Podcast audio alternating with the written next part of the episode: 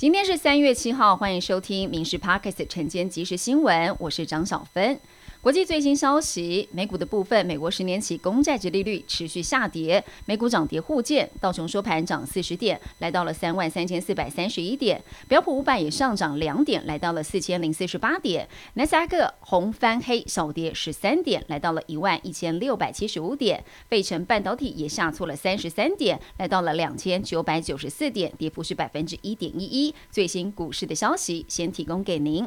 金融时报报道，麦卡锡跟总统蔡英文敲定在未来数周内与加州会面。蔡英文也将在加州雷根图书馆发表演说。报道还指出，蔡英文四月份将出访中美洲，还在行程中也会在加州跟纽约来停留。美台双方都低调不愿证实，但美国国务院重申，国会为独立机关，议长能够自行决定与谁来会面及会面的形式。国内天气，今天各地为晴到多云，辐射冷却还是明显，清晨感受偏冷，低温大约是十二到十六度。新北到彰化、南投及宜兰花莲有局部十度以下气温发生。白天气温回升速度快，各地高温大约是二十二到二十六度。中南部近山区更高一些，感受是温暖舒适。各地日夜温差大，早出晚归要适时的调整穿着。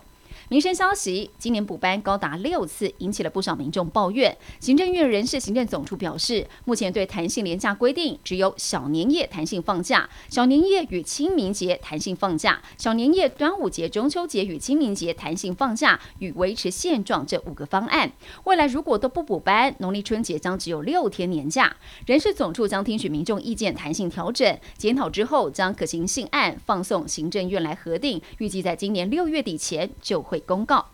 农委会从澳洲进口五百万颗蛋来救急，将分批在三月底前到货。至于国内蛋鸡场的蛋到底去哪了？除了大约一半到市场、杂货店、餐饮跟烘焙业，百分之二十到二十五到超市跟卖场等零售通路。而澳洲的五百万颗冷藏蛋会送往加工厂，把新鲜鸡蛋的货源释出到民众采买的通路贩售。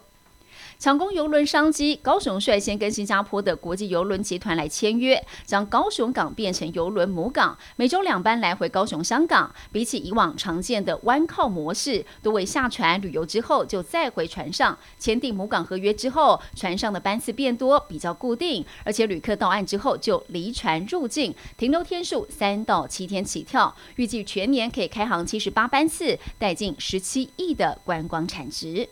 诈骗电话防不胜防，近年有心人士利用电话假冒亲友向民众来借钱，让许多人沦为受害者，甚至还有诈骗集团导入 AI 声位技术，模仿亲友的声音。数位发展部长唐凤表示，政府正规划电信门号内建如 Whoscall 的防诈软体，让民众只要办好电信门号，免安装、免付费就能使用，最慢在明年会上路，希望可以减少民众受骗上当。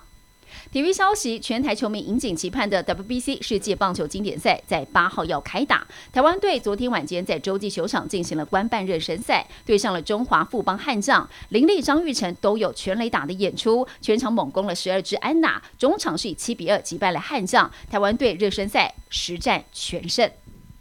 健康方面，整只手出现了泛黄现象，就诊发现竟然是因为天天额外补充叶黄素，补过头导致色素累积在皮肤，罹患了胡萝卜素血症。医师表示，只要停止补充叶黄素，就可以自行恢复。而其实像菠菜、地瓜叶等等蔬菜也含有叶黄素，只要均衡饮食，搭配良好作息，少当低头族，也是一种爱护眼睛的方式。